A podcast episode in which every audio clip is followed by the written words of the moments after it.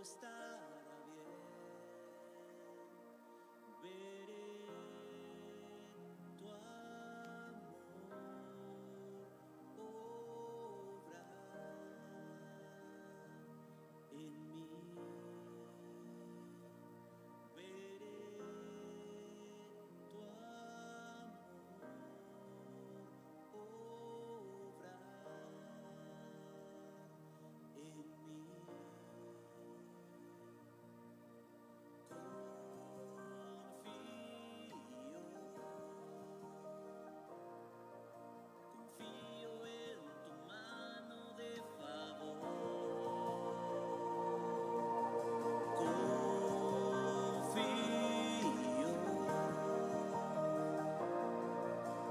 Sé que tú me das tu protección y tu provisión.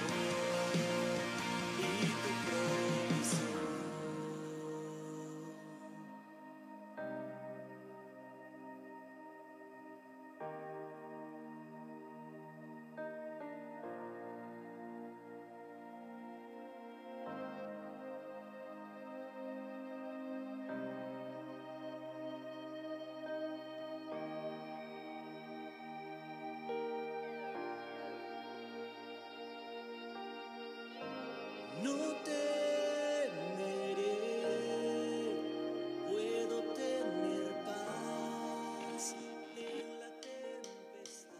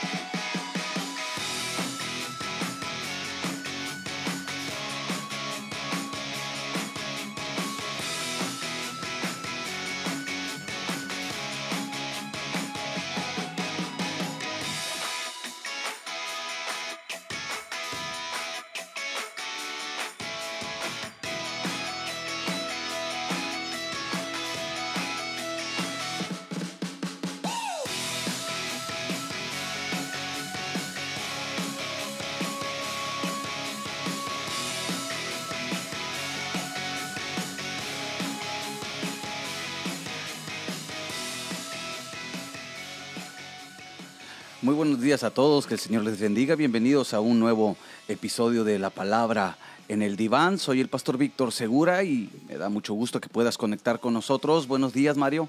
¿Cómo estamos, Paz? Buenos días. ¿Qué tal tu día hoy? Gracias a Dios, todo bien. Qué bueno, me da gusto y bueno, un nuevo episodio. Y así que a todos los que a todos los que se conectan, bueno, invitarte a que puedas compartir, que pueda llegar a más personas. Estamos ah, le vamos a dar continuidad al tema de la semana pasada. Estamos hablando acerca de cómo superar la pérdida de un ser querido, de un ser amado. Y, bueno, así que comparte, puedes interactuar con nosotros. Sé que va a ser de gran, de gran bendición. Y bien, ah, para solamente Mario, para que nos pudieras dar un recuento de lo que estuvimos tocando la semana pasada. Sí, ¿de qué es lo que vimos la semana pasada? Eh, si se acuerdan, eh, empezamos a ver como cuáles eran los eh, estos pasos del, de- del duelo, ¿no? Que, tiene o que forman parte de- del duelo. Primero vimos, bueno, pues que era la, negación, ¿sí? Esta incapacidad de aceptar el hecho, ¿sí? Y el segundo de ellos fue, pues, la, negociación. Eh, en este, bueno, veíamos que eh, ahí la persona hacía como un trato para poder sanar o dar ese paso para, para, para seguir adelante, ¿no? Pues, estos fueron los, los dos primeros eh, los dos primeros puntos que vimos de, los, de los cinco que, que conforman eh, estas etapas del, Muy bien. del duelo. Y quiero abrir este, esta segunda parte con lo que dice Mateo capítulo 5, el versículo 4. Dice, bienaventurados los que lloran, pues ellos serán consolados. Hablábamos también referente a- a- a- al ámbito espiritual, como pues el Señor consuela, pero también el ver el propósito de que nosotros también podamos consolar a aquellos que, que estén pasando por esta situación. Yo creo que la mayoría hemos atravesado eh, este tipo de circunstancias donde hemos perdido un ser amado, hemos recibido el consuelo de parte de Dios, porque también tocábamos algo que a veces eh, el, hecho de acercarnos a alguien, saber cómo hacerlo, ¿verdad?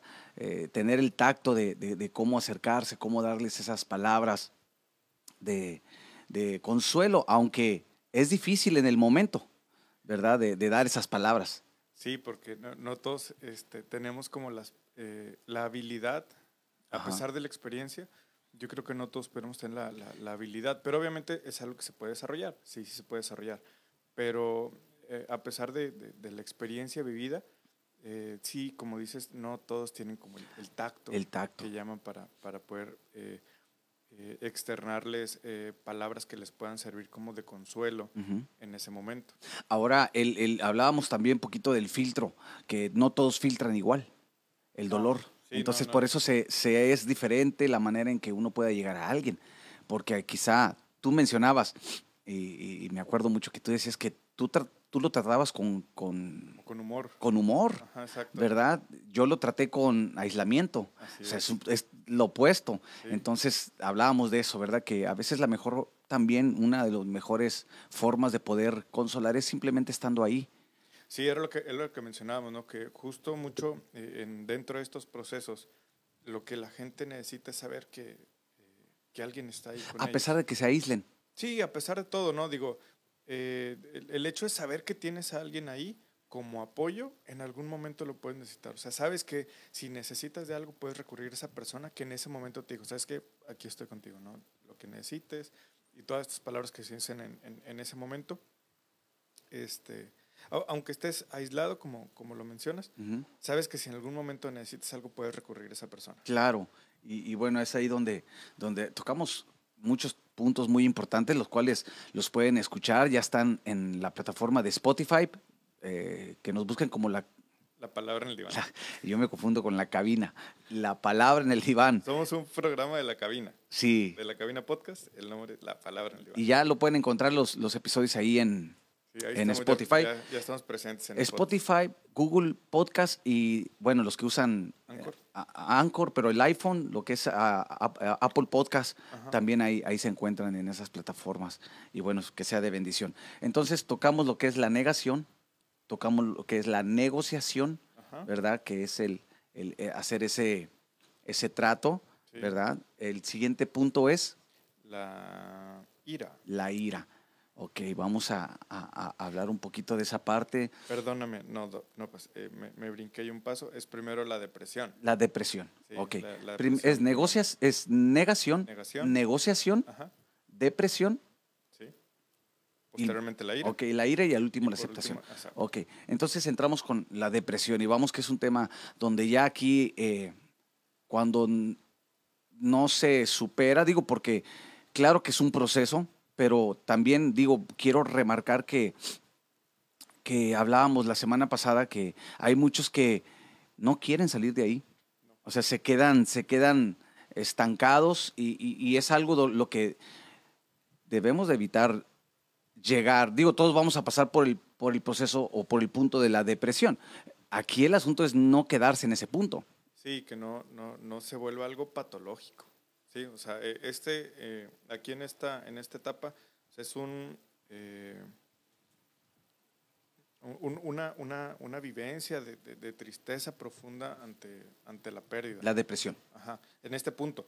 No, no, no, no verla como ya la patología de la depresión. ¿Ok? Sí, entonces, eh, esta, esta etapa lo, lo podemos, o sería bueno que lo entendiéramos así, como este estado eh, de, de tristeza profundo donde, donde habitamos ¿sí? en, al momento de estar. Eso podría ser como la definición de depresión. Es un estado de tristeza, pero ya más profundo, porque la tristeza es parte de las emociones.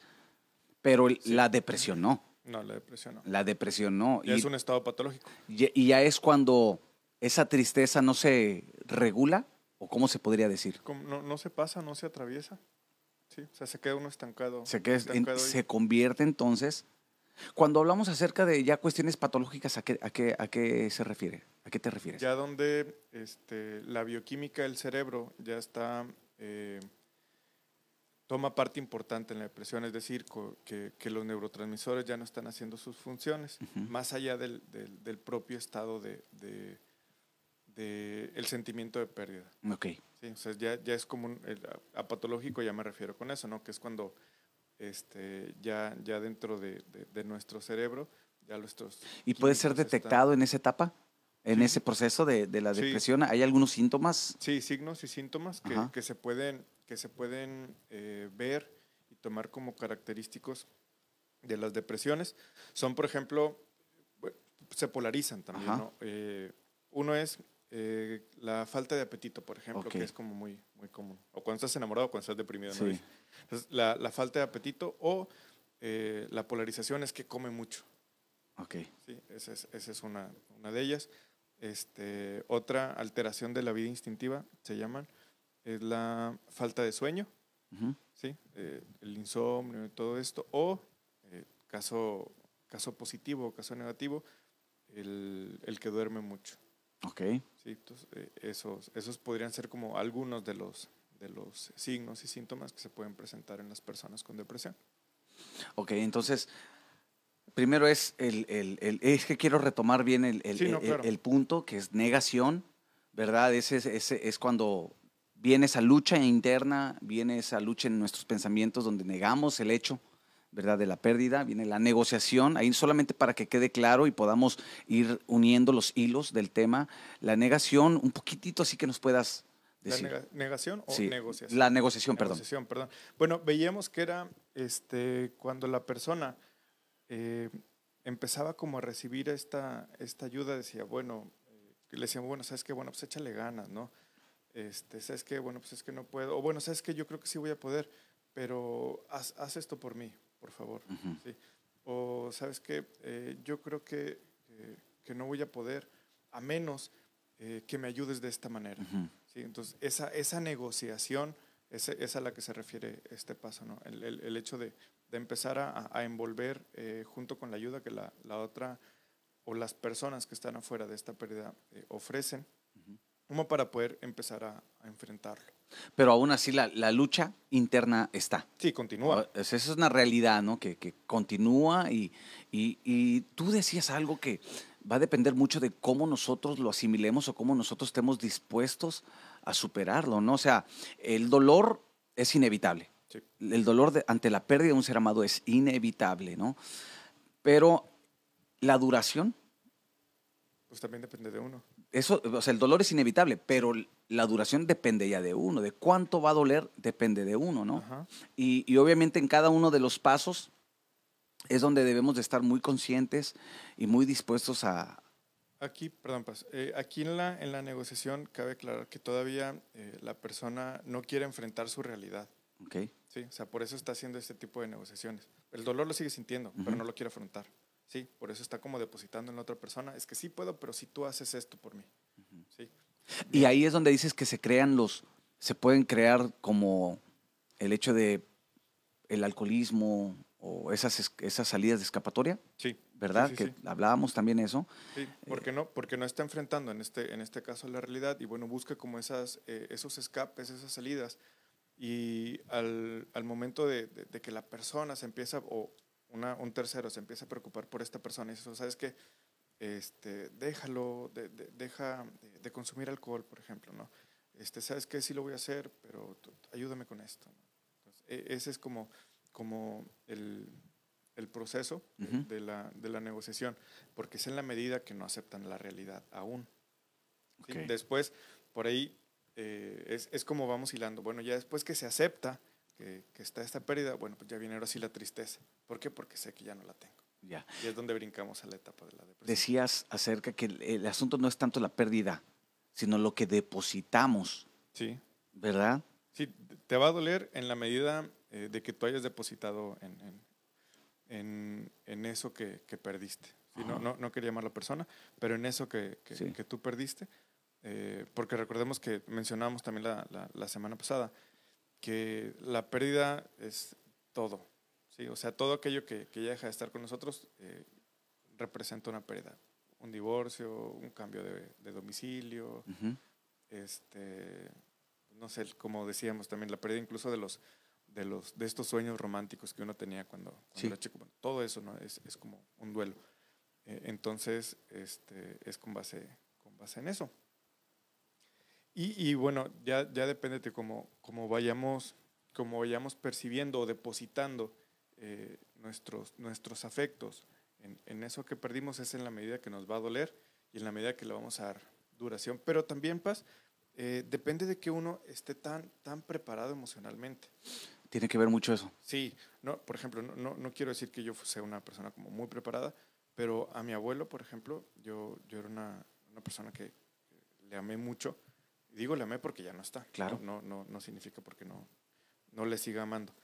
Este, por todo lo que, lo que yo deposité en él, pero yo le lloré nada más un día. O sea, un, un- un- el- así el, el- el- dolor este que, que se puede eh, sentir en ese momento, pero eh, este, eh, este dol- dolor por, por esa pérdida, yo solamente lo sentí varios días, pero de que le haya llorado así como desconsoladamente y amargamente, como dicen, solamente fue un día. Ok. A partir de ahí dije, bueno, ya, ya empecé a elaborar yo la pérdida, ¿sí? Pero ya no como con este grado de, de- de- de tristeza, ¿sí? Que puede, que puede hacer que las personas, bueno, pueden, pueden empezar a preocuparse y todo esto, ¿no? Entonces, sí empecé a elaborar, pero yo nada más le lloré un día y dije, bueno, lo que sigue. Yo no, no por eso quería decir que, bueno, yo iba a dejar de hacer mis cosas, Claro. atender mis necesidades.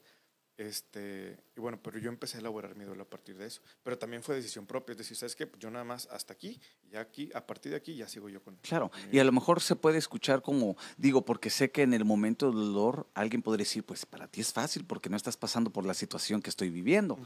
¿verdad? Para ti es fácil o porque tienes las herramientas o conoces las herramientas, pero no, independientemente de eso, o sea, uno es tomar la decisión, ¿verdad? Porque uno camina con eso y uno se puede despojar de eso también. Sí, lo digo, lo, lo hemos mencionado como en, en repetidas ocasiones, uno no deja de ser persona, uno no deja de ser humano por, Claro. por, eh, por lo que sea, ¿no? Entonces, uno también siente, uno también este, vive las cosas como la mayoría de la gente, ¿no? Entonces, pero sí, digo, ya, ya depende de la decisión de uno. Por ejemplo, a mí la noticia me la dieron, yo me acuerdo que yo estaba en un concierto Ok, y luego, este, saliendo del concierto, me llama mi mamá y me hace la, me hace la llamada y me da la noticia. Primero sí fue el impacto de decir, ah, Caracas, Sí. este, no, no me lo esperaba, ¿no?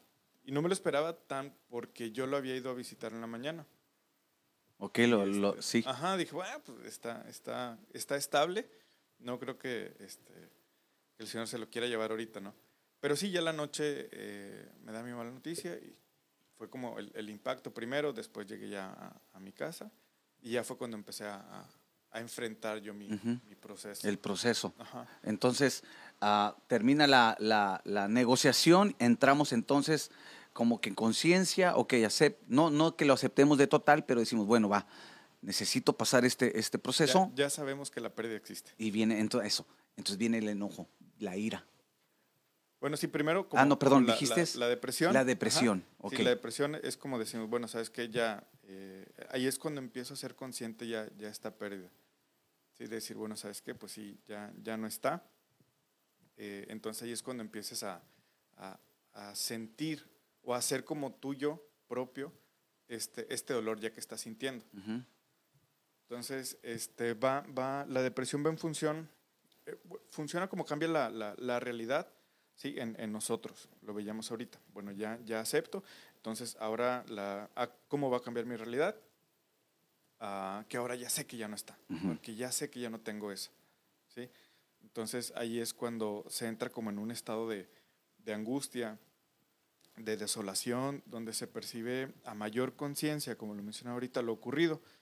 Este, es donde como esta fantasía que teníamos siempre de, de- de cómo vivir la pérdida, ahora se aterriza en la realidad. Ok. Ahora ya decimos, ah, sí es cierto, ya no lo tengo. Y, se- y yo creo que es la parte más crítica, la, la depresión, o sea, es el, en el proceso. Sí, sí, yo creo, sí, viéndolo como una, este, en una gráfica, yo creo que es ser como el de- de los puntos más elevados donde de, de este proceso de, de- de pérdida, donde se puede sentir justo eh, esta realidad ya, ya de impacto, ¿no? Decir, bueno, sabes que ya, ya no tengo eso, ¿sí? Ok. Entonces, es, es ¿Cómo ahí. manejamos entonces eh, eh, este, esta parte de la, de la depresión? ¿Cómo la manejamos? ¿Cómo la enfrentamos? Sí. Pues hay que, digo, no, no hay, no hay, no se puede no sentir, lo, lo mencionamos ya, no, no se puede no sentir el, el dolor. Sí, es necesario, es necesario vivirlo. Pero lo mencionamos ahorita, depende de, de- de los afectos depositados, ¿sí? Y el tiempo que nosotros querramos, querramos eh, sufrirle a, a esa pérdida. Sí Ok. depende completamente de nosotros.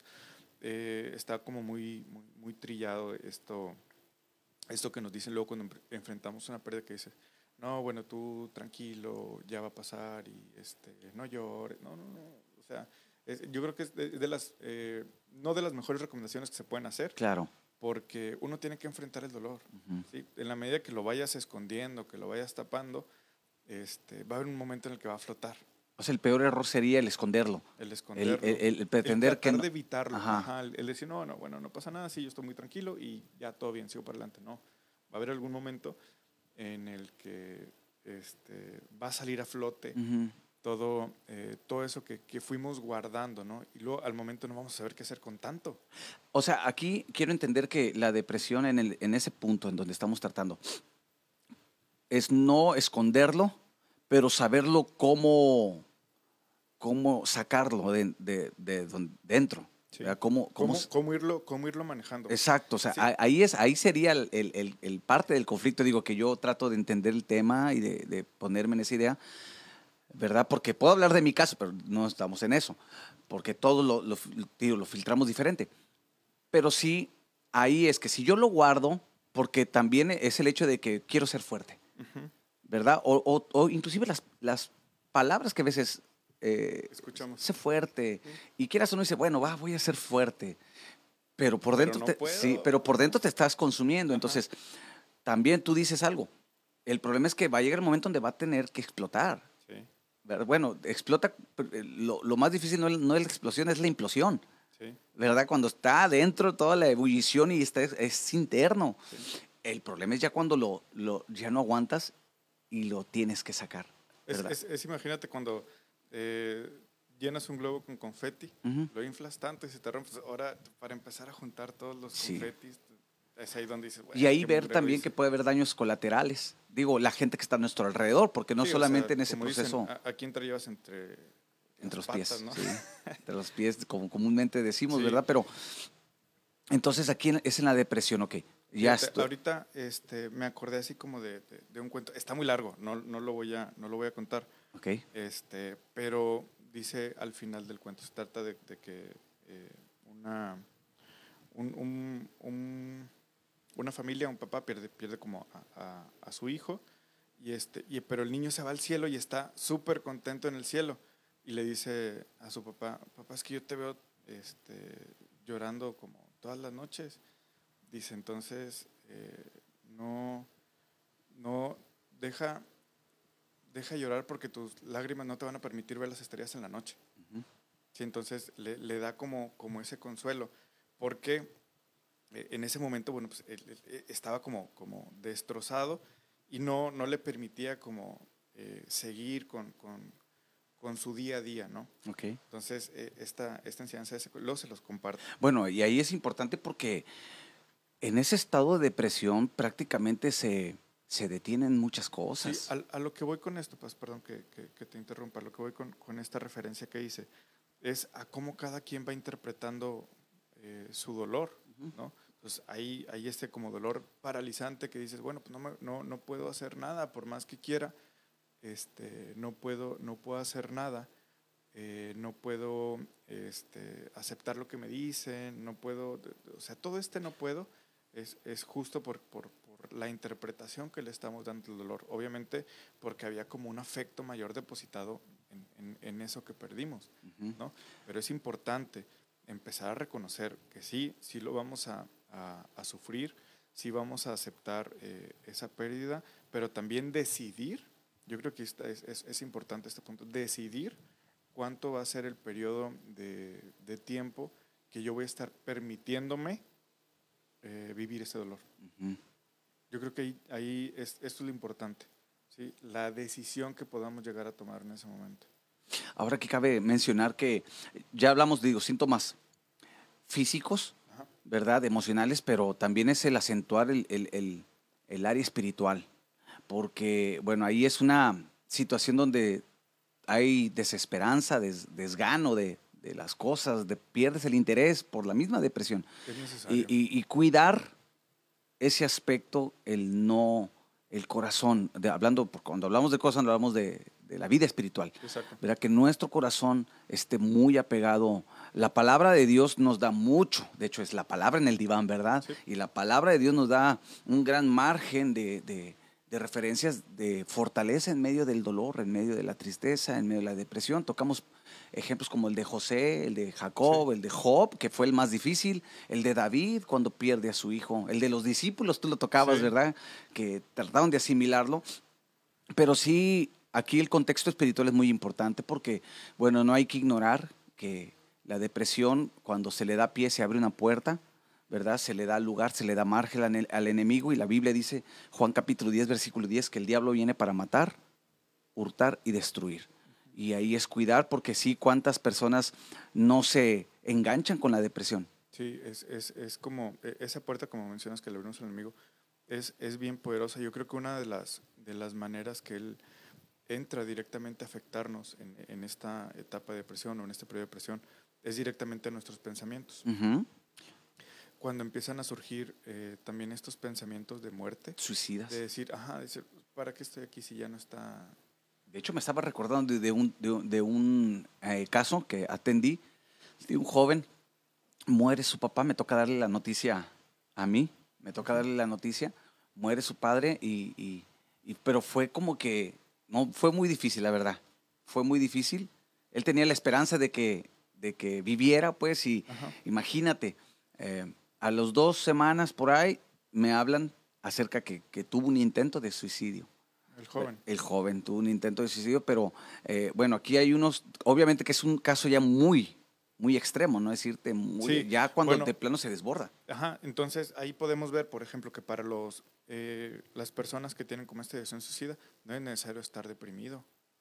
O sea, tiene que ver con una, eh, como, con un estado de tristeza, sí, tiene que ver también, por ejemplo, con el uso y abuso de sustancias, sí, tiene que ver también como con otros aspectos, pero entendamos que no nada más las personas que intentan eh, o que cometen un acto, un acto suicida, tiene que ver con la depresión. O sea, Hay como muchos factores. En este caso, por ejemplo, es una noticia, me imagino que para el joven pudo ser como eh, muy dura, muy desgarradora. Entonces, justo lo que decíamos ahorita, el enemigo va a atacar directamente los pensamientos. Sí. Sí, y yo creo que es, es una, eh, es de lo que se vale mucho para poder atacarnos a nosotros como Claro. creyentes. Y más esos momentos vulnerables, Ajá, ¿verdad? Porque él no conoce, él no es omnisciente, quiere decir que él no conoce No lo que pasa adentro, pero sí observa, dice que anda como león rugiente, y ahí es donde, te digo, cabe mencionar que el creyente debe de refugiarse, ¿verdad? El salmista David escribe un salmo, Salmo 27, dice, Jehová es mi luz y mi salvación, ¿de quién temeré? Dice, aunque se juntaren contra mí, o sea, eh, todo ese salmo hace referencia a su cobertura, a esa protección. a esa protección de parte de Dios. Dice, pues Él me, me esconderá en lo reservado de su tabernáculo. Salmo, Salmo 91, también el que habita bajo el abrigo del Altísimo, morará bajo la sombra del Omnipotente. Entonces, como creyentes, ¿verdad? Hay que entender esa parte.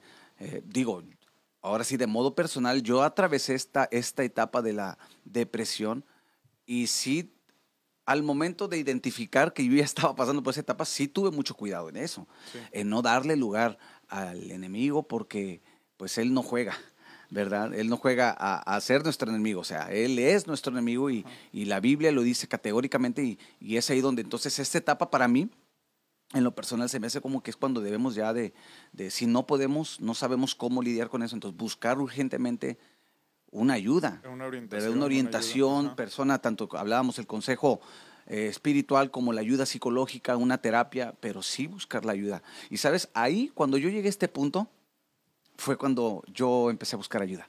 Ya, muy bien. Sí, cuando, pero yo dije, necesito. Mm, O sea, y no es que no va a estar a Dios, porque aquí como creyentes puede haber ese conflicto. Entonces, ¿dónde está Dios ahí? ¿Verdad? ¿Dónde está Dios? Este, y luego más, podrían decir, ¿usted que es pastor? sí. ¿verdad? Podría, pero, pero no, o sea, yo sé que Dios está conmigo y sé que Él, no, por su gracia, y lo- todo lo- la referencia bíblica yo la creo, ¿verdad? Pero yo sentí la necesidad, hasta sentí que Dios me empujó, ¿verdad? Busqué la, mi- la ayuda espiritual, pero también busqué la ayuda psicológica. Y de la mano, o sea, pude salir adelante de ese, de ese declive, porque yo lo veo más que para arriba como que para abajo, ¿no? Sí, ese declive, pero si algo me di cuenta es de cuidar muchos los pensamientos. Sí. ¿verdad? El, el no darle lugar en, en ese, en, ese, en esa parte tan importante que, que es para nosotros, ¿verdad? Sí, y entonces ahí, por ejemplo, como la, la- la forma de, de- de atacar o, o de enfrentar estos ataques del enemigo, sí, uno refugiándonos, como lo mencionas en la palabra, este, tanto en herramientas como ya les hemos eh, compartido en algún momento, el hecho de cambiar los pensamientos, por más doloroso que sea, eh, el cambiar los pensamientos, el cambiar de chip, nos viene a, nos viene a ayudar. Ajá. Sí, entonces como para no darle, no darle pie, enfrentarlo. Y nosotros empezar a, a seguir caminando en este proceso de, de- de nuestra elaboración del duelo, eh, es cambiar estos pensamientos. Porque es ahí donde vienen, yo creo que se acentúan o se agudizan más las preguntas, Ujú. ¿verdad? ¿Por qué? Bueno, es, ese ya, ya es como un poquito más con, con, eh, en la siguiente etapa, ¿Ok? en, en la ira, pero sí tiene que, tiene que ver. ¿Por qué? Porque en la ira ya lo hacemos de forma, eh, con este enojo por la pérdida. Sí. ¿sí? Entonces ahí es donde resaltan estas, estas preguntas. Aquí la depresión es esta, esta, como lo mencionamos ahorita, este, este estado de tristeza profundo, como permanente durante un tiempo, en la medida que nosotros queramos este, que esté con nosotros. Eh, pero es, es, es con base, con base en, en- en eso, ¿no? O sea, en, en la medida que nosotros le vayamos dando, dando prioridad a querer salir de ahí. Y es ahí donde estas, eh, donde antes de pasar a la, a- la, a la ira, bueno, estamos nada más como en, en esta tristeza, como eh, recordando y reformulando, todavía no cuestionándonos, Ok. ¿sí? sino nada más este, alimentando esa tristeza. Ya. Sí, a través de los recuerdos, a través del, del uy, que hubiera sido sí, sí, todo esto, ¿no? Entonces, antes de, de- de darle paso a las preguntas. eh, Hablábamos también la semana pasada, ahorita que, perdón, Sí. del sentimiento de culpa. ujú. O sea, es ahí donde también puede, puede seguirse procesando Lo esa parte. alimentando, ajá, Sí. sí. lo seguimos alimentando. ¿Cómo? Lo vemos ahorita, a través de los pensamientos. Ujú.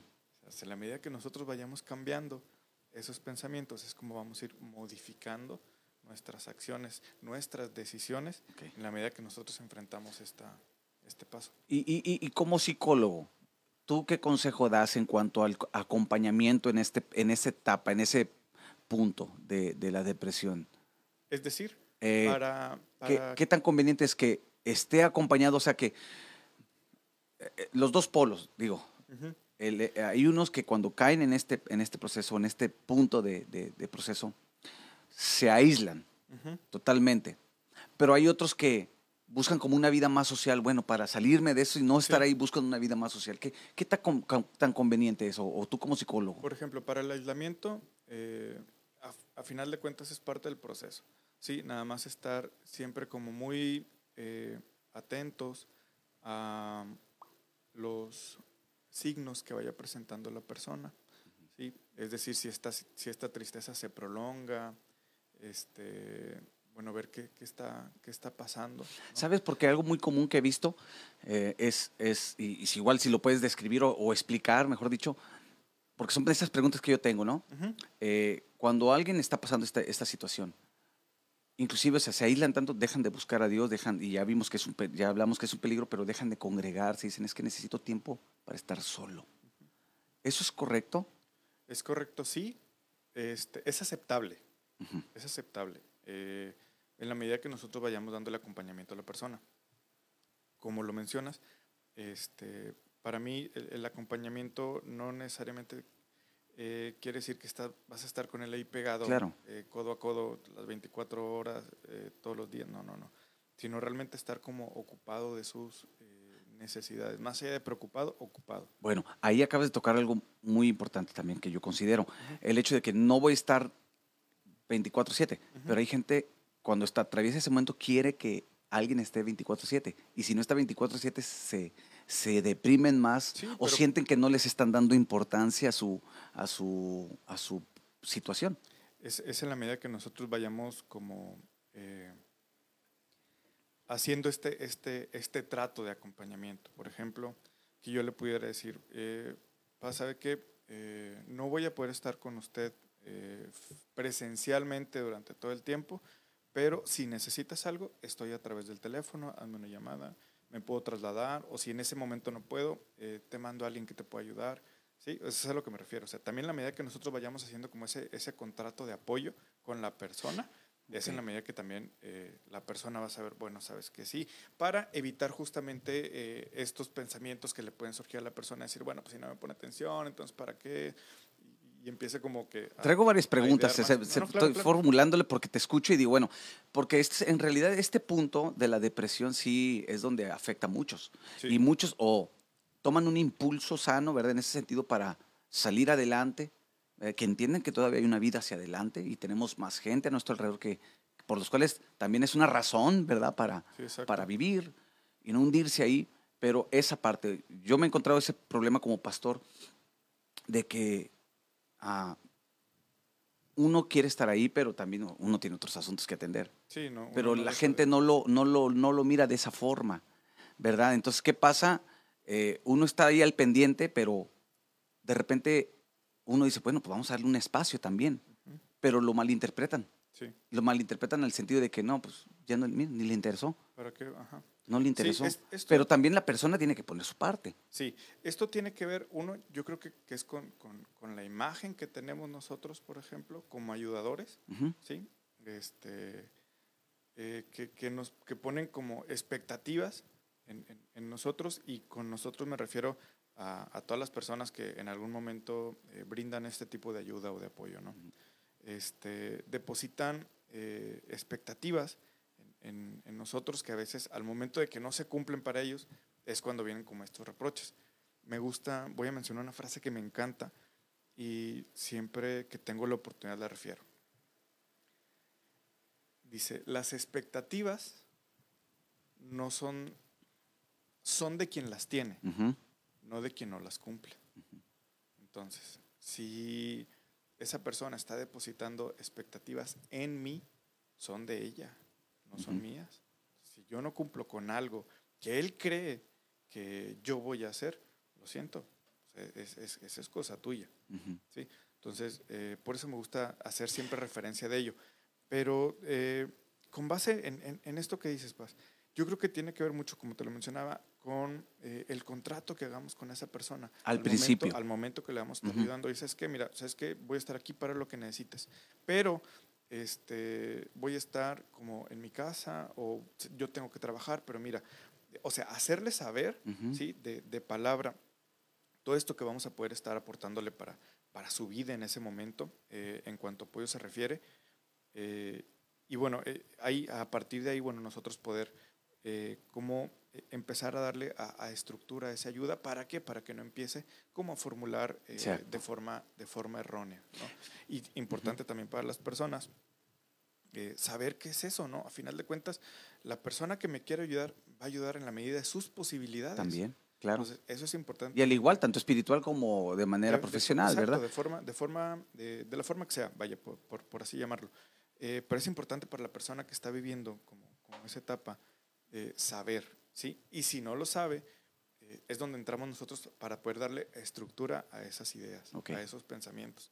¿Por qué? Porque tienen, en esos momentos tienen como la, la imposibilidad de darle estructura a, a- a estos, a estos pensamientos, a estas acciones. ¿Por qué? Porque están sumadas en un pensamiento central, por así decirlo, que es el, el dolor ante la pérdida. Sí, Entonces, nosotros también esa, esa estructura que le vayamos dando, sí, va a servir para eh, que nosotros podamos ayudar a esa persona a que brinque al siguiente paso. Sabes, el terapeuta que me atendió a mí, ah, él, él, bueno, de primero iba y, y- y, bueno, la pregunta, este, cu- ¿cuándo es la siguiente cita? Y él, fíjate lo que me dijo, me dijo, no, la, yo no te voy a dar fechas. Tú vas a venir cuando te sea necesario, cuando sientas la necesidad. Ajá. O sea, él no me decía, te espero la próxima semana. Ese fue el, un punto bueno. Yo decía, bueno, porque O sea, depende de su agenda. o sea, sí. porque para él, pues qué padre, ¿no? Ujú. O sea, es, Sí, depende de la estructura que, que se le vaya dando. ¿verdad? No, pero la- te digo, para, para un psicólogo, pues yo por mí te tengo dos, tres días a la semana, o sea, no tengo problema, ¿no? En ese sentido, pero o sea, me gustó esa parte. Y fíjate, o sea, digo, concluyendo con esto, de que yo ahí- entendí que era mi responsabilidad, o sea, yo tengo que estar consciente, ¿verdad?, de esta situación y, y era cuando yo, y a veces de verdad pasaban 15 días, tres semanas, y hasta mi esposa, o me, vas a ir, no, pues, yo sentía y le hablaba, oye, ¿sabes qué? Necesito platicar contigo. Claro, tengo tal día, puedes, y tal día te atiendo. Ah, ¿Sí me explico? Y, Sí. y- y así era. Y él me decía, cuando tú sientas la necesidad, tú vas a estar acá. A mí mi, mi terapeuta me aplicó una que me acuerdo y me duele. A ver. Porque yo no yo estaba como muy eh, en ese momento todavía no, no estaba como convencido de ir a terapia. Y este y total cuando yo fui la primera sesión este traía yo acostumbraba a cargar como un morralito. Ajá. Y bueno, fue lo que yo traté en mi primera sesión. Oye, es que es que yo no quería venir, ¿no? Y bueno, total al final de la Todos sesión decimos eso. Ah, sí, todos no sé por qué. No quería Pero- venir, pero aquí estoy. Pero ya estando ahí después uno no se quiere salir. tampoco. Exacto. Este, pasa lo mismo también cuando encontramos a Dios. Sí, cuando vienes a la iglesia. Yo no quería venir. Es bien, es bien, lo voy a mencionar así, pero es bien sabroso. Eh, sí, claro. Y bueno, entonces, este, digo, yo, yo acostumbraba a cargar como un morralito y cuando me levanto del, del, del sillón, se, había unas monedas tiradas que eran de, de, yo había echado en mi morral y se me habían salido. Y me dice, me dice el que era mi terapeuta en ese, en ese entonces, dice, mira, tus pesos, ¿dónde los viniste a dejar? Y yo, ay, qué sinvergüenza. No, no- no Sí. no esperaba, no esperaba eso. Y ya los, los recogí y me salí muy enojado. Pero la siguiente semana ya estaba ya. Y es cierto eso, ¿eh? Entonces, Sí, es, el- es un lugar donde, donde nosotros vamos a depositar nuestros pesos. también. Sí. Por eso te Al digo, igual- esa parte a mí me gustó. Ajá. Que él me dijo, porque la verdad, bien, ya lo veo desde este lado, ya después de superarlo, es casi seis años, no, más de seis años, pues él pudo haber hecho conmigo, pues tengo dos, tres semanas. Sí. Pero aquí fíjate, y, y aparte a todos los que nos escuchan, que primero estamos totalmente en vivo, eh, a los que nos escuchan digo que esta es una herramienta, Sí. ¿verdad? Que, que lo hacemos, claro, por amor, ¿verdad? A Dios y por amor a las almas, ¿verdad? Porque pues sí es ir a una terapia y es ah, costoso, dependiendo, ¿verdad? Y también dependiendo de la situación en la que esté. Entonces hay- que aprovechar este tipo de espacios. Sí. Y gracias, Mario, de verdad que tú, que tú tomas de tu tiempo, ¿verdad? Eh, para poder ah, pues, prácticamente atendernos, ¿verdad? Y, No, y pues, aprender. Y, y sé que todos, ¿verdad? Aquí, es, aquí todos vamos aprendiendo Sí. lo, lo profesional, lo, espiritual, todo, pero para los que escuchan digo que también te, igual te pueden contactar, ¿verdad? Sí, sí, sí. Lamentablemente no tengo los números aquí, no tengo la imagen. se me- No, no se te me preocupes. Este, la, la vamos publicando ahí al, ahí al final.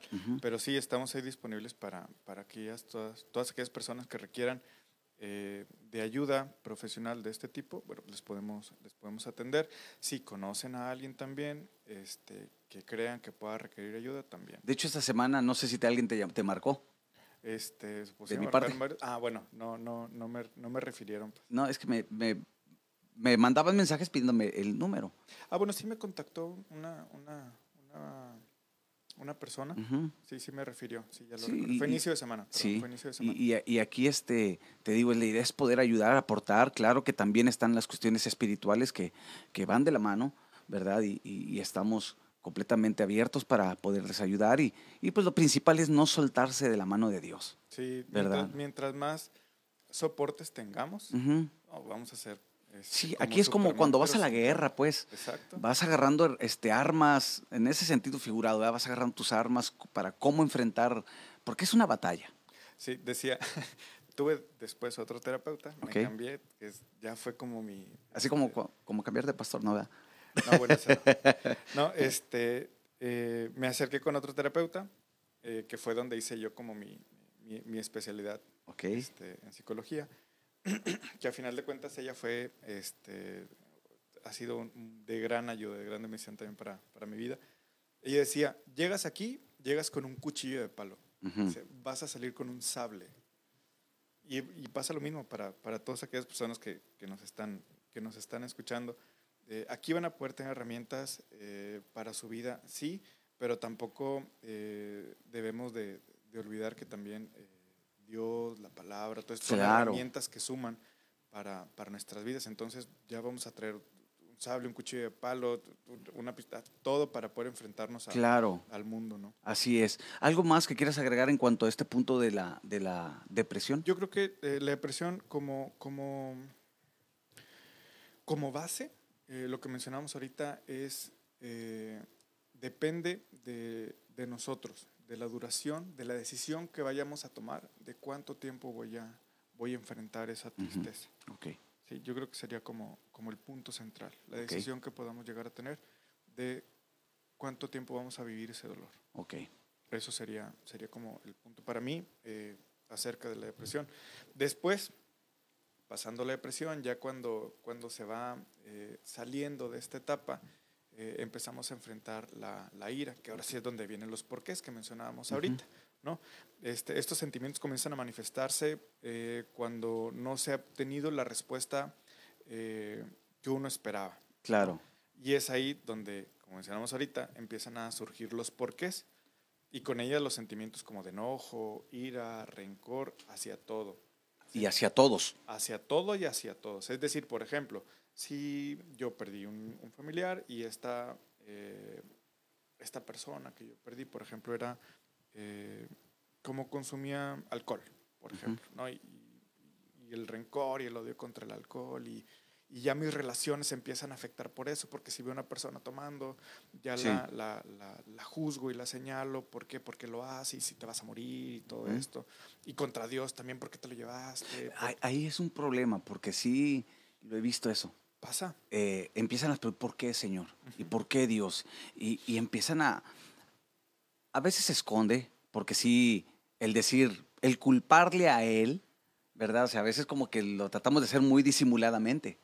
¿verdad? Pero cuestionando, pues es una manera de decir, ¿por qué? Pues le estás... Sí, lo estás retando. Le a- está, eh, hay cierta indignación o resentimiento hacia Él. Sí. ¿verdad? Pero ¿cómo, ¿cómo se puede procesar esa parte cuando es esa ira y ese enojo hacia, primeramente, hacia Dios? Tiene que ver con la aceptación pues, también. En la medida que nosotros vayamos, ya decidí cuánto tiempo voy a eh, sufrir.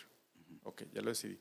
Ahora eh, estoy enojado porque, porque ya no lo tengo, porque se fue. Entonces, en la medida que nosotros vayamos aceptando esa pérdida, que vayamos aceptando la voluntad de, de Dios, es en la medida que nosotros vamos a ir, vamos a ir sanando estos, estos porqués. Y, y hay que entender, digo, a los que nos escuchan, también la parte soberana de Dios. No es culpa de Dios. De hecho, podemos hablar, digo, porque este es un tema muy profundo que claro que eh, si lo tocamos en cuestión a la Biblia, nos meteríamos muy de fondo, ¿verdad? Pero entender que primero la muerte es algo natural, Es un proceso natural. es un proceso natural, la muerte física, Ajá. ¿verdad? La muerte física, porque en la Biblia marca dos muertes, la muerte física y la muerte espiritual, Muerte espiritual. ¿verdad? La muerte física, pues todos, a menos que el Señor venga, pero todos la vamos a experimentar. La muerte espiritual, bueno, eh, es a lo, que- a lo que vino Jesús, ¿verdad? Librarnos de esa muerte, muerte, separación de. La palabra muerte en el original en el griego es separación de. Muerte física es separación de físico, de Sí. materia. Muerte espiritual es separación de Dios. Entonces, entender que, que la muerte es, es, es algo natural. Eh, los tiempos los conoce Dios, ¿verdad? Eh, mi abuelo sabiamente me dijo, él tuvo una fecha de nacimiento para mí, tiene una fecha de muerte para mí. ¿Verdad? No, o sea, es entender la soberanía de Dios. Exacto. Es, es saber que es Él. Que es, Y que como dependemos aquí el problema él. es cómo pasó, ¿no? Podría ser cómo, eh, cómo fue. ¿Cómo la- fue esa pérdida? Esa ¿Cómo pérdida, ¿verdad? esa pérdida? Exacto. Pero aún así todo eso está dentro ¿Del plan de Dios? del plan de Dios. Aquí el problema, puedo encontrar que cuando se está en la depresión y se pasa al momento de la, de la, de la ira, dejamos de entender el amor y la gracia de Dios. Dejamos de, Sí, porque nada de más abrazar esa gracia y porque ese amor. nada de más le estamos señalando, porque nada más le estamos juzgando, porque nada más le estamos preguntando por qué. O sea, ¿por qué, ¿por qué eso que hiciste? ¿Por qué te lo llevaste? ¿Por qué este, me lo quitaste en tan poco tiempo? ¿Por, por qué? ¿Por qué? ¿Por qué? Sabes que yo nunca permití esa parte. Eh, no sé si a lo mejor me, me costó un poquito en el sentido de que, pues, era un choque en mi mente y en mis emociones, pero sí como que fue una regla. Una regla y más porque yo solamente le hice una pregunta a Dios, ¿verdad? Y claro, tenía que ver con el por qué, Sí. ¿verdad? Como a los dos días, ¿por qué falleció mi hijo en esas condiciones? ¿Por qué si era tanto el anhelo de mi vida, tal, etcétera, etcétera? Y Dios me responde con un versículo, porque, o sea, eh, te di- te- por eso mencionaba ahorita, a veces en esas preguntas escondemos el enojo, escondemos la frustración, es- escondemos el resentimiento, la indignación en esas preguntas, Sí. ¿verdad? Y Dios me respondió con un versículo. Re- Creo que es el Salmo capítulo 5. Dice, porque Dios, Dios, mira, ahorita déjame, lo, lo recuerdo bien acá. Sí, Sí, y, y es, es, es ahí, Paz, digo, donde, donde nosotros resentidos con esta pérdida comenzamos a, a- preguntarnos como todas estas, estas cuestiones y no, no, no sabemos por qué, por qué Dios y la vida han, han, han confabulado de esa manera con, como con nosotros. Y, este, y, y no, no, no, aquí lo importante es que eh, el enojo va a partir de, de que estamos eh, de que no estamos aceptando como esa pérdida de forma, de forma como adecuada. Yo ya me acordé, hacía, yo hacía la pregunta, yo le decía a Dios, Dios, esto fue injusto. ¿Por qué? Porque en mi, en mi, en mi caso era de que pues yo oraba por enfermos o hemos orado por enfermos y lo seguimos haciendo y, y sanan. Entonces yo, yo oraba por el, por el bebé y decía, ¿por qué él no sanó? Es injusto, ¿no? Que, o sea, ¿A los ojos de quién? es a, a míos. Sí, O sea, no, no, a- no, y bueno, y hago, hago la, la, la, este, la aportación en base en eso. ¿A los ojos de quién? Pues del, del que está juzgando. Exacto. Entonces, las personas también cuando, cuando cuestionan es a partir de su óptica, Exacto. a partir de su dolor. Sí, entonces ahí entendemos que bueno, eh, nuestro dolor no, no es el mismo de, de- Que- la otra persona y, y no, no va acorde tampoco a los planes que Dios tiene para con nosotros. E- Esa fue la parte. ¿Y por qué? Fue injusto. Y Dios, lo primero que me dice es, nada es injusto en mis manos. Nada es injusto porque soy un Dios justo. Sí, O sea, en Él no hay injusticias. ¿Sí? Eso fue lo primero. Lo segundo fue el versículo. Viene en el Salmo capítulo 5, el versículo 4. Esto para mí, ¡pum! Ajá. Me liberó de muchas cosas. Dice, porque tú no eres un Dios que se complace en la maldad. sí, Nada más con esa parte. Fue lo que el Señor habló a mi corazón. Tú no, yo no soy un Dios que me complazco en el dolor, que me complazco en la maldad. O sea, como diciéndome, no me complace verte sufriendo. exacto. No me complace verte llorando, verte con tantas cuestiones en tu corazón. O sea, no me complazco en eso, porque no se complace ni en la injusticia ni en la maldad. O sea, Él no hace nada malo. No, eh, podemos ejem- ejemplificarlo eh, nosotros como padres. Exacto. Lo mismo que le decimos nosotros a nuestros hijos. A ver, mira, no, no, no, no lo estoy haciendo por esto, sí, sino lo estoy haciendo porque yo creo que es lo conveniente ahorita para ti. ¿no? Sí, es lo mismo que, que debemos de entender nosotros ¿no? Por- ante la voluntad de Dios. Porque ahí en ese momento de ira, ya pasamos a la ira, a la cólera, esa indignación, resentimiento, ahí podría yo decir, en, mi, en el aspecto espiritual, es que la fe está en riesgo. Sí. Porque, ¿sabes? Muchos en esa etapa de ira, Es cuando desertan. des- exacto, de una o de otra forma, o, o de un nivel, otro nivel, pero algo pasa en su fe. Algo, algo se quiebra espiritualmente. En ese enojo, ¿verdad? Te digo, agarran enojo hacia Dios, escondiéndolo por alguna razón, porque pues meterse con, Sí. con Dios como que uno dice, Como no, quiera uno dice, ¿no? ¿verdad? No, bueno, está bien, Señor, va. Pero algo pasa, algo como que uno pone un, una- un límite. Otra cosa que he visto, Mario, es enojo hacia las personas. No estuviste conmigo. Sí. No, no estuviste cuando yo más lo necesitaba, ¿verdad? A mí una persona, y, y lo digo no, no con mala intención, Ajá. ¿verdad? Lo entiendo, pero a, a mí me apuntaba así. Y se enojó y ¡pum! Me dejó de hablar, de se fue de la iglesia. ¿Por qué? Porque me culpaba en ese sentido. No estuvo en el momento que, que yo Que estaba sufriendo, necesitaba. no estuvo en el momento que así, y, y sí me señaló y no me lo dijo directamente, me lo dijeron indirectamente, pero... Y, y- y ahí, o sea, ¿cómo cuidar esa parte, Mario? Es lo que, es lo que te mencionaba ahorita, perdón. Eh, las expectativas son de quien las tiene, no de quien no las cumple. O sea, nosotros no podemos estarnos haciendo responsables eh, o estar cargando nosotros sentimientos que no nos corresponden. Eso es de la otra persona. ¿sí? Y en la medida que nosotros vayamos aclarando ¿sí? esta relación, como te mencionaba ahorita, como este contrato de ayuda, eh, es en la medida que la persona también tiene que entender eh, hasta dónde podemos nosotros o hasta dónde están nuestras posibilidades para poder ayudarlo. Pero, Por- pero porque en es- cierta forma estamos como que culpando, sí. ¿verdad? O sea, es como una... Pero es que siempre es más fácil para echarle la culpa al otro que traerla cargando uno. Por eso uno eh, está acostumbrado a culpar y a señalar. No, sácate, fue tu culpa que yo, este, o que yo haya pasado eh, eso por, en, en ese momento, me haya Ujú. sentido así en ese momento. ¿Por qué? Porque tú no estuviste conmigo para darme eh, ese consuelo. O sea, ese es parte del- de este punto de la ira, Sí, del enojo, de esa pero- frustración, de indignación. Totalmente, pero lo vemos ahorita. Eh, en la medida que este, nosotros como va- vayamos cambiando todo, eh, toda esta estructura que tenemos, todas estas ideas y todos estos pensamientos, es en la medida que vamos a ir comprendiendo y aceptando como eh, ese dolor y atravesando ese dolor y al final de cuentas sanándolo. Entonces eh, debemos saber que eso de- es de la otra persona, Claro. ¿sí? que es de la persona la que tiene su pérdida. ¿Sí? Pero es parte, está- se le agrega, o sea, que está aquí, sufriendo en ese momento. pero aquí, aquí lo que quiero, igual, el que podamos dar como que una cierta respuesta, claro que esto es muy profundo, ¿verdad? No es una terapia, Exacto. no es una sesión ni, ni una consejería espiritual, no, es un proceso. Pero el, el evitar, ¿verdad? Aquí es ayudar, ayudar a que se pueda evitar esas, ese señalamiento, ese enojo, esa ira, ese resentimiento hacia alguien. ¿Verdad? Aquí es el evitarlo porque si es emocionalmente, espiritualmente, o sea, sí es, son como cargas súper pesadas. Sí, Porque ahí te digo, se pone en riesgo la fe, se pone en riesgo tantas cosas que la gente hasta cambia. O sea, yo he visto gente en ese punto, depresión ya, ya la vimos, pero en, la- en el enojo cambia, cambia algo.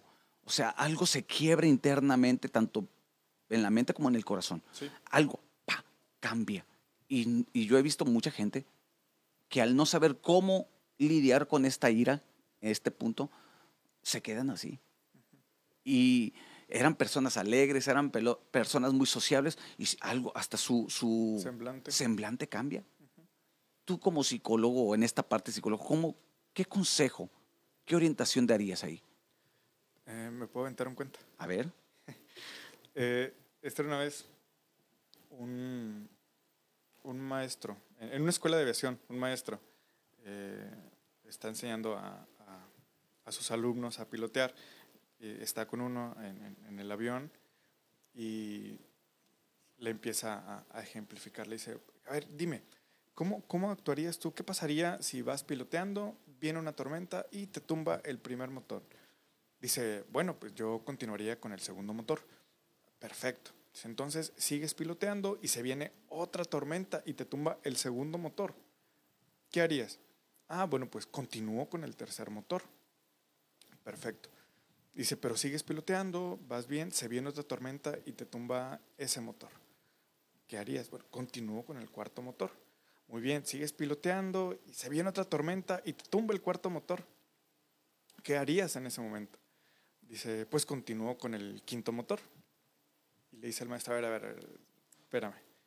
Dice, ¿tú de dónde sacas Tanto- tantos motores? Sí. Y le dice el alumno, dígame usted de dónde saca tantas, Tantas tormentas. tormentas, sí. También pasa con nosotros. O sea, no, no, no siempre eh, va a estar lloviendo, no siempre va a estar nublado. ¿sí? Entonces, en la medida que nosotros eh, vayamos aceptando y dándole el encuadre a eso, ¿sí? es en la medida que nosotros vamos a ir, a ir eh, superando, superando esta, eh, esta pérdida y atravesando eh, ya como para llegar a- al, al último de, de- de las etapas, que es la, la aceptación.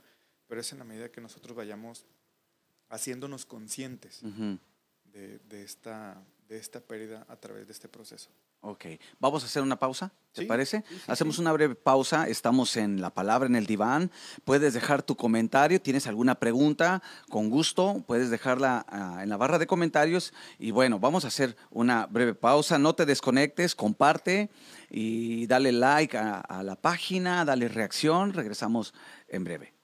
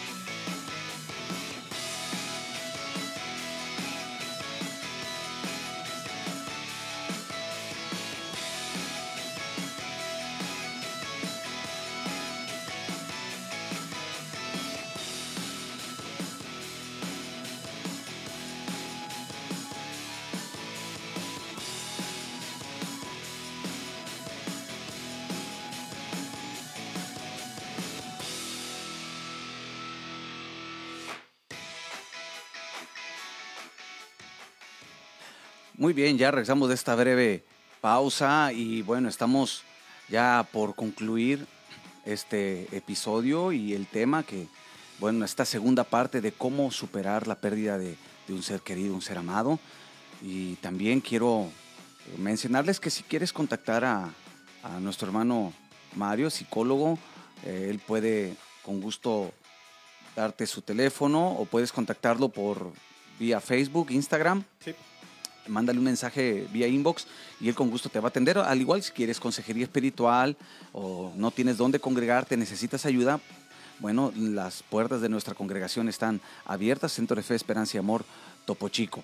Y bien, Mario, entonces ah, pasemos al siguiente punto después de la, de la, de la ira, porque es, digo, es un tema, la verdad que sí es muy interesante, pero también muy... eh, lo podemos tocar Amplio, amplio sí. sí, muy amplio, ¿verdad? Aquí la idea es, como lo hemos dicho desde el primer episodio, es solamente dar eh, herramientas y que puedan dar el primer paso, ¿verdad? Ya sea para eh, estas herramientas les ayuden a crecer, a madurar, a superar, eh, busquen la ayuda espiritual, consejería espiritual o una ayuda, ayuda terapéutica. terapéutica. Sí, eh, esto que les, les sirva como para poder eh, tomar, tomar esa decisión de, de- de acercarse a buscar ayuda. ¿sí? Eh, para que vean que eh, esta herramienta es de lo, de lo que se trata el pedir ayuda, ¿no? Muy bien. Sí, ya sea como eh, consejería espiritual o este, ayuda terapéutica. terapéutica. Entonces, ah, queda, sigue después de la ira. Sí, veíamos entonces que la ira es cuando ya atravesamos como por la depresión, ahora estamos enojados porque tenemos esta pérdida y en la medida que vamos formulando eh, nosotros esa, esa pérdida, que vamos elaborando eh, esta eh, aceptación de esa pérdida, ahora sí, bueno, pues cuando, cuando pasamos a, a la siguiente etapa, que es la, la aceptación, ya disminuye como la, la- esta intensidad de la ira, ya se, ya se hizo consciente de la pérdida con la depresión, ya este, ahora se acepta ya esta, esta pérdida, decir, bueno, pues es que ya, ¿no? ya, no, ya, ya no tengo a, a esta persona, ya no... eh, Esta es la realidad. Ajá. Entonces, a partir de ahí es cuando empieza el proceso de la aceptación. la aceptación. Y ahí es donde ya prácticamente, cuando se llega a ese punto, es el, ya tengo herramientas, ya tengo experiencia de lo vivido, ¿verdad? Pero también aquí entra la pregunta es aplicar todo esto, ¿no? O sea, Fíjate que la... ¿cómo la- aplico todo esto, no? Ahí, ahí va, fíjate que la, la- la aceptación es donde finalmente se ha logrado resolver todos estos asuntos inconclusos. Y con asuntos inconclusos me refiero a toda la elaboración que empezamos a hacer desde, desde que empezó este, este proceso de pérdida o este proceso de duelo. Ujú. Es donde se aterriza ya a una realidad eh, que no puede ser cambiada ni negociada, ya donde se acepta como lo sucedido, donde se establecen eh, evaluaciones y balances, este, y ya se da paso a la posibilidad de, de un futuro sin lo que se ha perdido. Sí, es donde ya se aceptan estos cambios, por así decirlo. Donde ya, ya, eh, ya hago consciente eh, toda, esta, toda esta pérdida Ujú. y donde ya estoy aceptando esos cambios. Donde, donde digo, es que a partir de hoy, pues así va a ser. Podríamos decir que viene siendo también la entrada al proceso de sanidad. Porque quieras o no, están las heridas, está el dolor, o sea, está el recuerdo, está todo eso porque es como que una, eh, una línea que llevamos detrás, ¿verdad? Pero, o sea, es importante entender este proceso para llegar al punto de la aceptación para poder ser sanados, Sí. ¿verdad? Esas áreas que fueron lastimadas tanto emocionales como espirituales, Sí. ¿Verdad? Sí, porque de otra manera este, va, va a estar ahí como la espinita, ¿no? De decir, bueno, pues es que sí, ya elaboré, pero siento todavía Sí, porque hay heridas pérdida. hay heridas que pueden quedar abiertas o, o no Expuestas. bien sanadas, ¿no? Ajá, exacto. eh, Expuestas al dolor. Me gustaría, me gustaría mencionarlo así. Donde, como cuando te tocan y ah, revives. ese ¿Sabes cuándo me di cuenta que yo ya había pasado, o sea, ese proceso y, y- y- y me sentí victorioso? Cuando, y, todavía, hasta la fecha, que cuando hablo el tema ya no lloro. Ok. Porque cuando estaba en el proceso, lo hablaba, eh, o sea, eh, mi voz se quebraba. Ujú. S- Cuando predicaba y si tocaba algún punto, o si me invitaban, por ejemplo, me invitaban a predicar y, mi tema era ese, ¿verdad? El dolor, y, y lloraba. Ahora no. O sea, y ahora yo entiendo, ¿verdad? Que fui sano. O sea, queda, le- queda, la, queda la marca. Sí, fíjate, y, ah, ah, quiero, quiero hacer como una, una, una mención a lo que dices. Eh, pues vamos a hablar de lo, la boca habla de lo que está en el corazón. Exacto. Entonces, si nosotros eh, seguimos dentro del dolor, dentro de la ira, Uno se da cuenta, ¿no? rencor, ajá, exacto, Por lo que va hablando. exacto. Y es donde puedes decir, ah, Caracas, pues mira, yo creo que no ha sido sanado del Ujú. todo, ¿no? Eh, entonces, en la medida que también eh, el otro, y con el otro me refiero a, la persona que no está sufriendo, este, pero que está como apoyo, puede irse dando cuenta, justo para ir orientando a esta persona a que Las vaya palabras. buscando, exacto, a que vaya buscando Sí. eh, esa, esa sanación total, ¿no? De, esa, de ese dolor, de esa pérdida. Aquí cabe mencionar que cuando se acepta, también se abre la puerta al perdón, para empezar a perdonar. Sí, ¿verdad? Digo, perdonar. ah, yo difiero porque hay- hay- he escuchado tanto psicólogos como pastores que dicen, pues, este, perdona a Dios. Yo difiero de ese, de ese punto, sí. ¿verdad? Pues como yo, yo a decir, "Ay, te perdono. Pues, yo, es muy personal mi punto, ¿verdad? Pero hay personas que se orientan a eso. Y bien, ca- cada quien. Pero sí perdonar a aquellos, por ejemplo, en este caso, a los que me sentí que no estuvieron conmigo, a la situación, inclusive a uno mismo, A ¿no? uno mismo. A uno mismo cuando, cuando se siente culpable o Sí. camino con ese de que, ¿verdad? No estuve ahí. O sea, No, y incluso, por ejemplo, eh, perdonar de todos los señalamientos que se hicieron. exacto. Entonces, decir, bueno, o sea, es que sí, eh, me perdono porque sé que en ese momento lo hice, pero porque estaba enojado. Ujú. Entonces, eh, sé que fue ese momento, pero a partir de hoy, bueno, pues ya soy otra persona y ya enfrento las cosas de manera diferente. Pero también pedir perdón, ¿no? Digo, cuando hay, en este caso, tocábamos Para- en la ira, es como una bomba molotov. sí, Cae la bomba y se, expa- se expande y toca y a veces no te das cuenta porque estás enojado. sí, estás nos volvimos al punto atrás, pero estás enojado y no te importa, dicen, "Ah, na- nadie está conmigo, todos son unos hipócritas y, y mentirosos y aún mi familia y los hermanos, etcétera, ¿no? Porque andas en ebullición total, ¿no? Pero ya cuando se acepta, se logra atravesar este punto, es también correcto el decir, sabes que perdóname. Sí, pero yo creo que primero, antes eh, me tendría que perdonar yo. Sí, o sea, ya, ya, ya sintiendo. ¿Por qué? Porque si la otra persona no me perdona, ah, me, voy a enojar otra vez. No, no, no. O sea, ya, ya ir como con el corazón preparado. Sí, decir, bueno, sabes que yo ya me perdoné, yo, este, como eh, de corazón vengo y te pido ayuda, ya, de- perdón, te pido perdón, este, ya si tú no quieres como otorgarlo, eh, bueno, ya es decisión tuya. Claro. ¿no? Pero este, yo, ya, yo ya hice mi parte. Es ahí donde, si se dan cuenta, las personas que han estado conectadas con nosotros, he estado refiriendo mucho eh, eh, en, en- en esta sesión el hecho de no hacernos, eh, hacernos cargo nada más de lo de nosotros, de lo que la otra persona deposita en nosotros, de lo que la otra persona señala, este, no. ¿Por qué? Porque vamos a estar cargando cosas que no nos pertenecen. Claro. Vamos a estar cargando con señalamientos que no nos pertenecen. Y si me conozco como, como persona, como individuo, y me reconozco yo ante las situaciones, yo sé que no soy eso. Incluso sé que puedo ser más que eso. ¿Sí? Entonces, ahí es donde no, por eso me refiero que no, no hacerse eh, cargo de los señalamientos ni, ni, ni aportaciones que la otra persona venga a hacer hacia mí, si me conozco este, Claro. como de forma, de forma completa. ¿no? Eh, entonces, sí, para poder yo creo que eh, perdonar, yo creo que primero hay que haber hecho esta introspección Sí, y habernos perdonado nosotros primero ante, ante lo que pudimos haber pasado, dicho. Los errores que se hayan experimentado, ajá, cometido, en, en ujú. esta experiencia. Eh, yo creo que es primero, es primordial eh, hacer eh, este, este ejercicio de perdón individual para poder después acercarnos a, a las otras personas que estuvieron ahí con nosotros. Y claro, el, el- el- el hacer la introspección de cerciorarnos de que en realidad hay una sanidad, ¿verdad? Una sanidad porque no podemos vivir.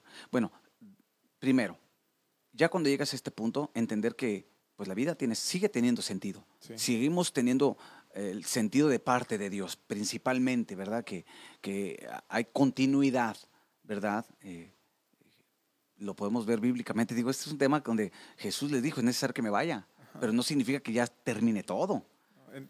Voy, y- sea- voy y vengo, en tres días regreso. No di- pero aún así, cuando, cuando está, dice que anda días con ellos, 40 días, Sí, pero vuelve al Padre, o sea, él se va al Padre y les dice, no los voy a dejar solos, ajá, ¿verdad? Envío el Espíritu Santo, o sea, la vida continúa, sí. ¿verdad? Les envío al Consolador, ¿verdad? Que hemos hablado en el devocional acerca de esto. ¿Quién es el Consolador? ¿Qué tan importante es en la vida del creyente? Pero, o sea, yo ahí lo veo en ese aspecto. La vida continúa, iglesia, tienes que seguir adelante, tienen un propósito. Y el, uno como creyente entender eso, sabes que va. Uno, el propósito de Dios. Dos, pues tengo a mi lado, ¿no? Por ejemplo, en mi caso, tengo dos hijos más, o sea, Sí. tengo dos hijos que necesitan. Preciosos, En ese, en ese, claro, pues, igualitos a su padre. En ese momento decía, pues los dos necesitan también de papá, Claro. ¿no? Y tengo una esposa que necesita de su marido, ¿verdad? de su compañero. Tengo una iglesia, o sea, que necesita un pastor animado, no un pastor deprimido, que, que no sabe salir adelante. Entonces, yo le al final sí, digo, en la aceptación dije, pues es que todavía hay un sentido Sí. y, y hay un propósito. Claro que del recuerdo. Sí, es donde empezamos, es donde empezamos a formular todo eso. Y yo creo que deja de doler, este, o bueno, se, se- se atraviesa, se sana, podemos decirlo así, este, cuando recuerdo ya no duele. Sí. Que cuando recuerdo ya no Eh, duele, que, que decía, yo recuerdo, ya no lloro. Ajá, o sea, porque ya no, entonces- ya no está la herida. ya no está, ya está sanada esa herida, ya está cicatrizada. Entonces, cuando ya no duele, cuando por el contrario recordamos como con gusto. Este, como con, con- con- con esa alegría. eh, El tiempo que, la que pérdida, se el tuvo la tiempo, persona. Exacto, exacto. Entonces, cuando ya no duele, yo creo que es donde puedo decir, ah, Algo que me valió- ayudó a mí, valió la pena este. Mario, y yo, yo creo que sí es recomendable esto. eh, por ejemplo, algo que hicimos yo y mi esposa, contactamos a una persona de un centro de ayuda para niños Down, Ujú. porque mi niño nació con, con esa situación, Ajá. siendo un niño especial, un niño Down. Y estuvimos platicando, íbamos a, a, a evento, de hecho en marzo, es el 21 de marzo, es el Día Internacional Ajá, sí, de los niños síndrome Down, y íbamos a los eventos. eh, y yo la verdad nos acercamos, ¿me dejas cargar a tu bebé? Y los cargábamos, me tomaba algunas fotos. Y lo último que hicimos como que fue lo que cerró nuestro corazón, que todavía tenemos la intención de seguir trabajando con los niños Down. Sí, claro. Pero hallamos un propósito, ¿sí me explico? Sí. Y ¿sabes qué hicimos? Un 30 de abril, Día del Niño, les, le pedí a la directora, le dije, no vengo de, moda, de modo religioso, vengo como un padre que tuvo un niño down. Le dije, no vengo, porque ellos decían, es que no pueden predicar aquí. Dije, no venimos eh, de modo No es religioso. la intención. No, dije, vengo como un- unos como padres, ¿verdad? Que tuvieron un niño down. permítanos hacernos un- hacerles una fiesta a todos los niños. Y les, y les llevamos botargas, les llevamos payasitos, les compramos comida y, y tuvo bien bonita esa, esa, esa parte, haz de cuenta que fue como que el- el- el- lo que Dios hizo para sellar su, su, su sanidad en nosotros. Entonces Ya es para algo... poder desprenderse de ese dolor. Exacto, y, y desde ahí como que va, ¿me entiendes? Entonces, podemos, el canalizar, vamos, ¿no? Sí. Porque a veces se queda esa parte, híjoles, en este caso, si es la pérdida de, un- de, de- en tu, tu caso con abuelitos, ¿verdad? Bueno, ayuda a un abuelito.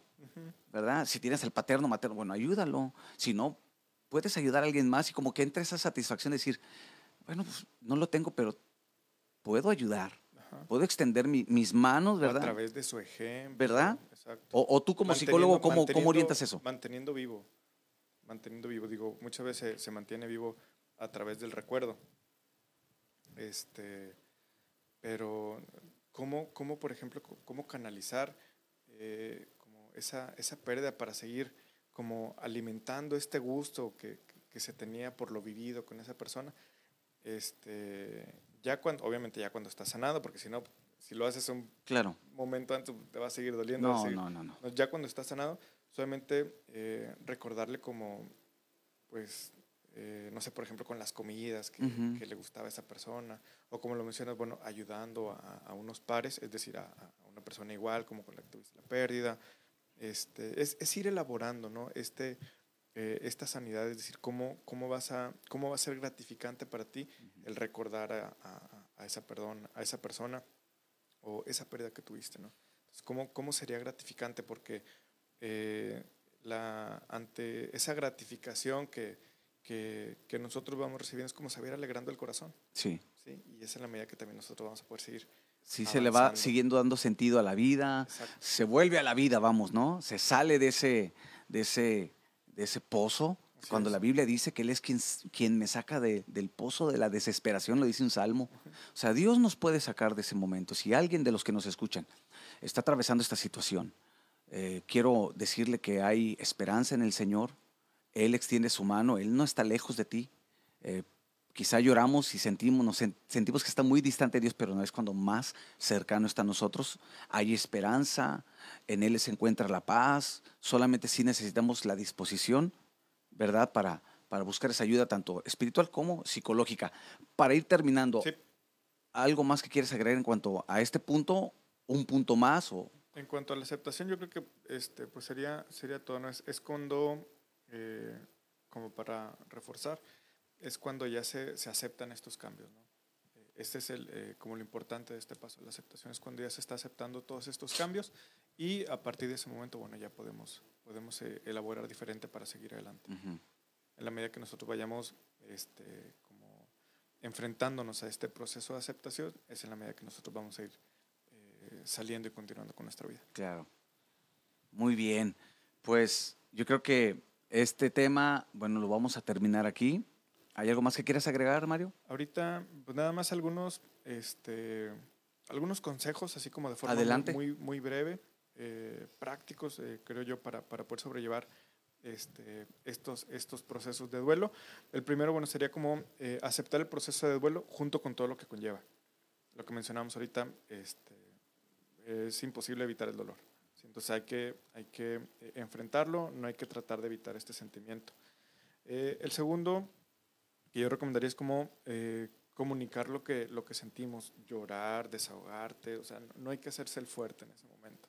¿Por qué? Porque en la medida que nosotros reconozcamos esa, eh, esa eh, debilidad que tenemos en ese momento, es en la medida que nosotros vamos a ir alcanzando también esa, esa sanidad. ¿no? ¿Por qué? Porque vamos a atravesar más pronto ese proceso.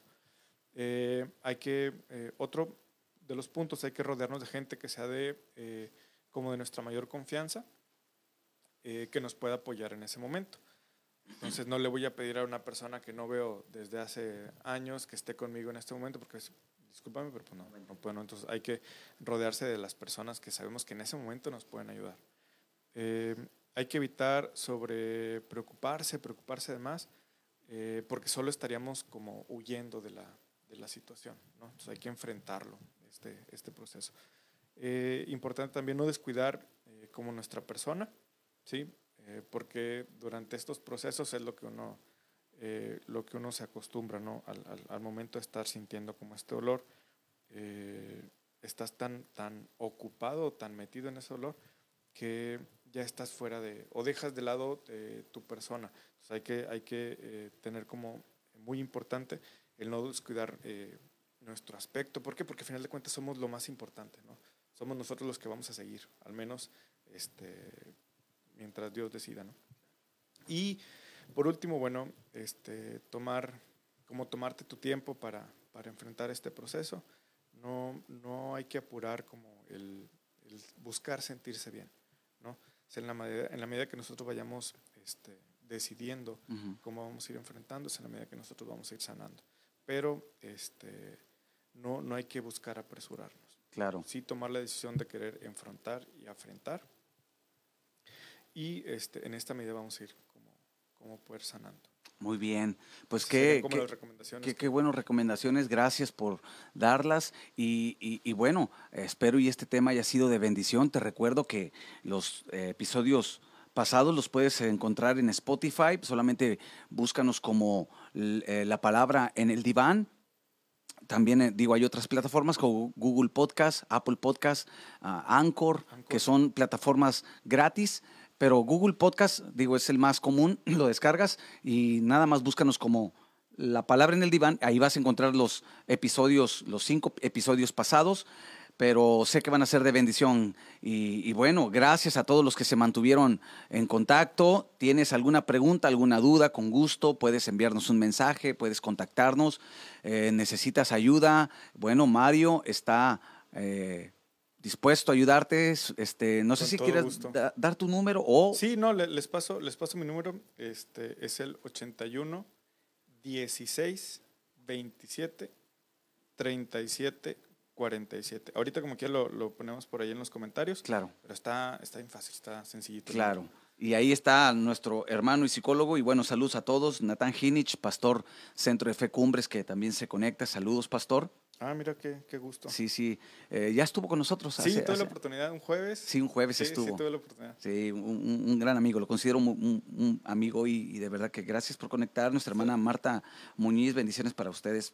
Pastor, gracias, gracias. Y bueno, espero y este tema haya sido de ayuda. La próxima semana, pues conéctate en punto de las 10 de la mañana, pasaditas 10 de la mañana, eh, y vamos a traer un tema de, de interés. Eh, gracias, De Mario. igual forma, no, hombre, pues, gracias a, gracias a ustedes. Este, muy contento de seguir compartiendo por acá. Y para nosotros también es, es un gusto el que nos acompañes. Y, y bueno, vamos a, a despedir este, este episodio. Gracias, gracias a todos, que el Señor les bendiga y que tengan, bueno, un excelente fin de semana, que Dios les guarde. Bueno, Bendecido fin de semana para todos. Am- mañana. a mañana, día de iglesia. Dios les bendiga. Soy el pastor Víctor Segura y estuvimos en la palabra en el diván. Bendiciones a todos. Chao.